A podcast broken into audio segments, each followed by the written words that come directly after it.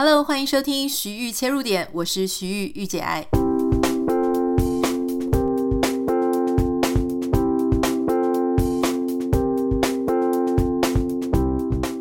Hello，欢迎收听今天的节目。今天是台湾时间礼拜五，即将又要休上个两天班，又即将又要休假了哈。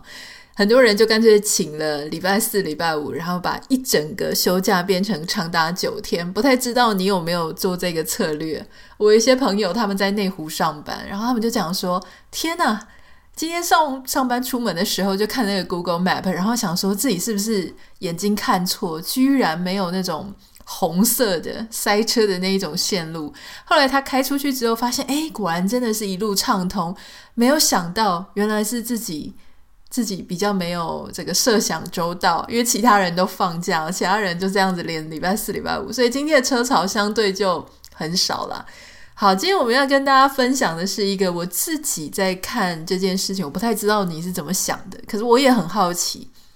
呃，因为我相信这件事情呢，可能有不同的见解、不同的观点、不同的看法。呃，就是芬兰的总理马林。大家知道他们这个他他所属的政党呢，就在落败了嘛，所以他基本上就是要下台。那在他下台之前呢，诶，我相信他们这个芬兰的政局哦，也是极度的激烈，因为彼此之间只要是政党政治，大家在最后在选举前啊、投票前啊，都会非常非常的激烈，然后彼此就会有各种不同的手段哈。那先讲说马林呢，其实如果他当时上台的时候，你还有印象的话，马林当时上台的时候，哇，也是全球的媒体哦，就是争相报道。为什么呢？因为她非常的年轻，而且她是一个长得非常漂亮的女生哈。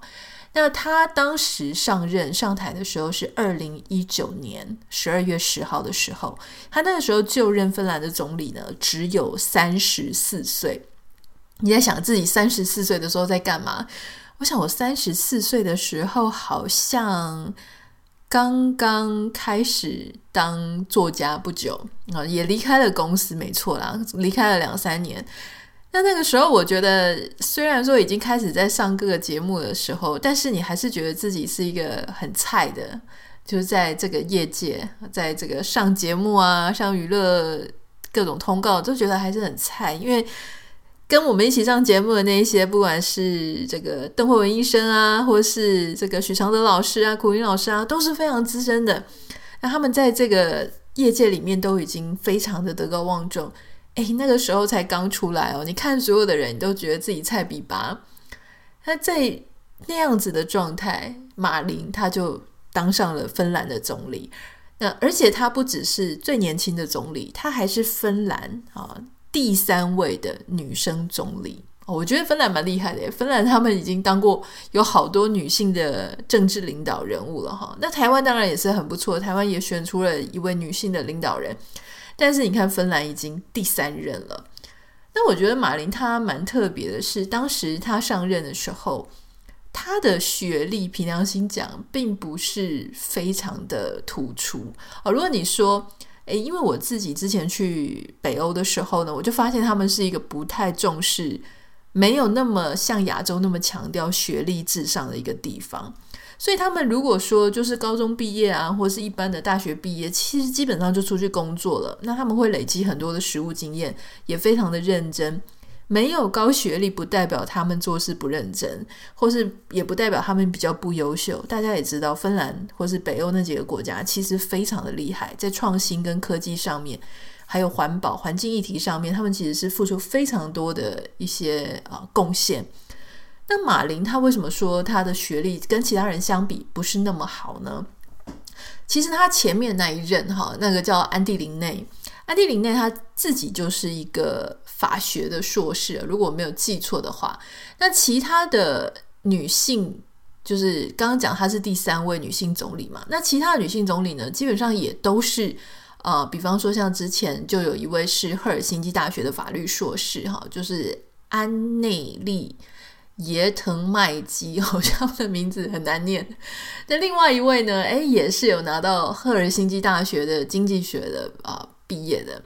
那马林他。其实他不是一个直接就去念大学的哈，他是呃在高中毕业之后呢，先加入了政党，之后在面包店做收银员，一边半工半读才念他的大学课程。那后来他才在啊、坦佩雷大学拿到了行政学的学士学位。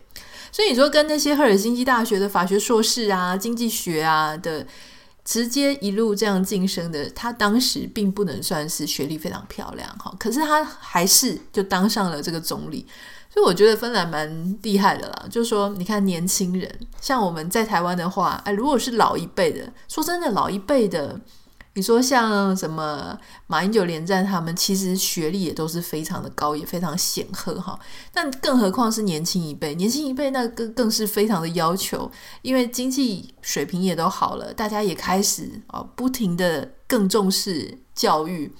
所以基本上现在你要去，为什么大家都要搞一个什么台大硕士啊，或者什么 EMBA 硕士，那就是因为。你的其他竞争对手都那么强，随便就是一个什么夯不啷当的一个硕士，所以搞得大家就觉得学学位这件事情或学历这件事情超级重要。如果别人都是某某什么硕士啊、博士，然后你就是一个不是很有名的大学的学士，或者只有高中毕业，人家就觉得你好像不够有资格。虽然说这个真的还蛮迷思的哈，所以今天其实就是要来聊一下，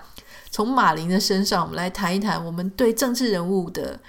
一些的期待，我觉得很有趣。当然，我们不是要谈非常政治的那一面，因为芬兰的政治，说真的，我们也不是真的那么了解。哈，虽然说他们现在要想说要加入北约，申请了要去去进去北约这个事情，因为乌克兰战争的事情，所以有被一些国际媒体报道。可老实说，能不能说我们很熟悉呢？并不能，因为他们真的还蛮远的。好。但是我觉得这个马林他下台这件事情，我觉得很有趣哦。稍微跟大家讲一下啊，马林从二零一九年任职，那最近他就下台了哈，而且他今天的 Instagram 上面也已经说他已经递出了辞呈，所以基本上就是下台确定。那在下台之前，好，就是二零二二年的时候，那因为其实选战就是要打一阵子嘛哈，当时他就有。流出非常多的一些八卦传闻，好，那这些八卦传闻呢，以前其实就一直有流出来说啊，他跟哪些男生过从甚密啊，但是因为他已经是已婚的身份了，那就是会被一些人就是会被解释清楚哦。但是去年二零二二年的下半年就开始陆陆续续非常的多，那特别像是说，呃，还有就是说他在官邸里面开 party，好，那大家知道马林其实是两位。那个女同志所抚养长大的一个孩子，那所以他其实，在他的官邸里面，你可以想象，就是他有各种的朋友，不只是同性恋啊、异性恋啊等等，很多很多的朋友。当时呢，他在官邸开 party 的时候就被拍到，哦，应该是说有人把照片流出来，是有两位知名的女生哦，那个里面有很多艺文界的人士，两位女生裸露着上半身，然后接吻。而且写着芬兰的标志，有用一个芬兰的标志哦，把他们的乳房遮住。那那一个照片呢？马林就证实说，对对对，因为那是在七月八号到七月十号的时候呢，某一个摇滚音乐节之后，他们在官邸楼下的厕所内，哦，就是有朋友在拍的。其实我一直不太确定，就是说，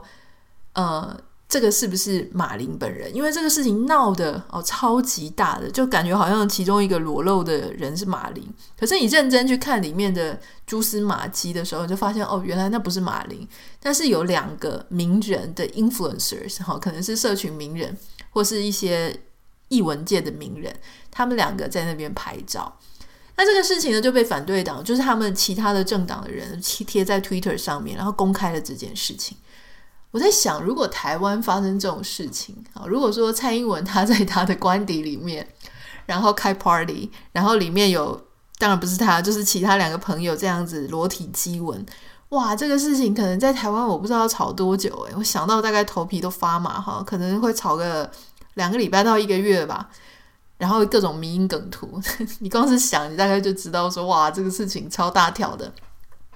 那当然，我觉得芬兰人蛮有趣的。芬兰人他们就针对这件事情怎么看呢？事实上，我觉得他们相对平静。诶，就是他们并没有说真的非常的讶异，就是说诶，怎么会有这个事情哈？甚至呢，有一些芬兰人哦，他们甚至是给予肯定的哦。为什么他说他可以肯定呢？他们就说，因为马林这样子确实就显示了他是一个工作跟生活能够平衡的人。好，那我觉得这一点让我很震惊耶。那我自己跑去刷那个 Twitter。当然，我相信每个政党下面都会有自己的支持者嘛，哈。可是我好奇，这个支持者的论述是什么？确实有很多人就会讲说，这个只是他自己的生活而已，哈，就是这个是他的娱乐。我们需要更多的女性领导人，愿意怎么开 party，让整个政治稍微更活络一点啊，等等等等的。但这个事情看在我的眼里哦，当然，我想我们从小在这个亚洲文化。长大成长，呃，看到这个你当然心中会羞夸怪怪啊。说真的，因为我其实是有 follow 马林他的 Instagram，我之前在看他 Instagram 的时候，我其实每每都非常的想把它分享到我的 Instagram，然后问大家说：哇，这如果发生在台湾会怎么样？她是一个年轻的女生嘛，所以她有很多跟年轻女生很多类似的兴趣，比方说她就出去旅游啊，旅游的时候她就穿细肩带啊，哈，然后细肩带她就会比方说躺在海边，好，而且她那个拍照也不是远远的拍，不是属于那种呃唯美或是刻意就是非常客观啊，或是被拍到的那种感觉，不是，她就是那种完美自拍型的，就是自己从。呃，脸的上方四十五度角这样往下拍，然后露出了身材或是什么勾的，你大概可以想象。然后我那时候一看，我就惊呆，我想说，哦，就是她还真的是蛮年轻女生的，就是有年轻女生一样的行为，这个好像我们身边的一些朋友哈，他们特别喜欢网美照的那种感觉。诶，那有一些呢画面，你会觉得说，诶，她真的就是。非常的不介意露出身材啊，或是各种嘟嘴照啊，哈。现在我看他的照片已经没有了，可是我可能是看到他的一些现实动态等等。总之，我就是每每看到我就很震惊，想说哇，这个在台湾的话是 OK 吗？那有时候他也会放一些在 party 里面狂欢扭动的那些呃影片，而且不是去参加某某什么联欢会的，像台湾的政治人物不是都。会上传说自己在唱歌，一定是去什么同乡会啦，或者什么支持者的那些造势大会啊，然后就跟着大家好像愉快，因为感觉他平常不是喜欢那个，他只是为了要娱乐大家，他才这样做的。但马林他就是自己私生活就是这个样子。我那时候就是一方面，我就产生了很巨大的冲击，我就想说，一个政治人物这样子做啊，就是拍自己穿细肩带短裤，然后做各种真的很像。旁边梅亚在做的事情，这个真的 OK 吗？会不会有一点让人家的那种信任感会崩溃？可是另外一方面，我又想说，一个政治人物，他如果不能活得像一个老百姓、一个正常人一样，你怎么期待他能够了解老百姓真正的生活需求、食衣住行娱乐到底是怎么样？就像我老公那天在跟我讲说，诶，台湾真的很少政治人物。有，就有那么几个哦，就说真的很少政治人物愿意坐大众交通工具，诶，比方说像公车啊、捷运啊，哈，当然有几个是有有在做，但大部分的你会发现他们真的很少。但如果说你是一个很少在坐大众交通工具的政治人物的话，你怎么知道大家真正遇到的困难跟痛苦点，塞车塞在内湖的那种感觉是什么？你要挥手叫公车的时候，公车他也很想靠边，可是他没办法靠边，旁边都是其他的车子，他怎么样感同身受啊？所以我，我觉得一个政治人物，他真的必须要先活得像一个老百姓跟一个正常人。有时候我，我其实，在看大家，因为接下来台湾又要选举了，很多选举人候选人他们会去。上各种节目啊，聊他们的生活，常常你就会看到一些政治人物沾沾自喜，是说他都不用休息，他回家的时间很少。而我们的社会真的很期待一个政治人物牺牲了他的家庭，全部都贡献给百姓，贡献给工作，然后他们就觉得哇，选这种人好安心。可是这个真的是好的吗？台湾的生育率已经这么这么低了，为什么生育率很低？我之前讲过我的理论，就是我觉得工作时间太长，你长到没有办法放松，你回到家里的时候，你脑子里都还是工作，而且你累炸了，你根本没有时间跟另外一半好好聊天、分享心情、放松，何来生育？难道生育只是一个机械化的说好，现在说做就做？难道是这样吗？当然不是。如果我们的工时都一直这么变态、这么长的话，我们怎么可能要求大家身体要健康、心理要健康？还有什么高生育率？怎么可能？好，那所以那这些政治人物他在谈到说说他都不用休息，他都不用下班的时候，我们为什么要这么高兴？我们应该觉得很恐怖才对。如果这些人他们是这个样子的话，他怎么能够体谅民众有放假的需求，民众有需要低工时的需求，因为他自己工时就这么长。我以前在电视台当记者的时候，我常常都觉得有一件事情非常的好笑，就是电视台记者呢，他们就会在这个呃过年假的时候去做一些专题嘛，好，因为他要轮班要轮休，因为为什么呢？因为记者真的太少时间休息了，然后常常大家你看那些主管啊，或是一些非常。忙的记者，他们就是一年就是累积满满的该休而未休的假，应休未休的假，就是累积个几十天呢。然后大家还会非常的觉得很光荣，就说你看我有多少天休假没休。其实不只是记者啦，我之前在别的公司的时候，我们老板就会有一种很变态的那种娱乐愉悦感，就是我跟你讲，你看我今年啊多少的休假累积都没有休。有一点感觉，他不知道是在抱怨，还是感觉是在告诉你说：“哇，我真的是太满足了，太觉得我自己太了不起，我好投入于工作的那种感觉。”那这个记者呢，当时他们就会做一些专题，就是说哪一些啊行业他们在某一些该休假的时候不能休假，然后他们就去访问一些什么啊工作者啊，哈，就是例如说是做工作的啊，做过工程的啦，或是。台风、刮风、下雨的时候，哪一些好行业非常的辛苦？我那时候就心里一直在想说，你为什么不做记者都不能休假呢？记者真的工作时间超级长，你去采访那些人之前，或是在采访的同时，你是不是应该报道一下你们记者真的自己都没有办法休假？好，那所以事实上，我就觉得这个很好笑，就是说常常我们在说别人应该怎么样的时候，可是我们自己却做同样的事情，导致整个社会。好像都有一种莫名迷信跟崇拜，工作时间要越长越好。所以这个讲到我们刚刚在讲马林啊，就有人他们自己的芬兰人就说：“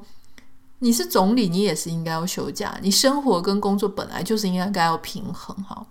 那姑且不论说他这个 party 办在官邸里到底适不适合，因为官邸可能是大家纳税人付的钱啊，有这个水电啊、吃喝啊等等，或者一些工作人员在旁边帮忙。但如果他只是一个私人的聚会啊，这是一个爱跳舞、爱 party 的总理，可是他有把他自己的事情做好，那这样是不是 OK 呢？其实我们常看到台湾有很多女性的政治人物啊，哈，我就觉得其实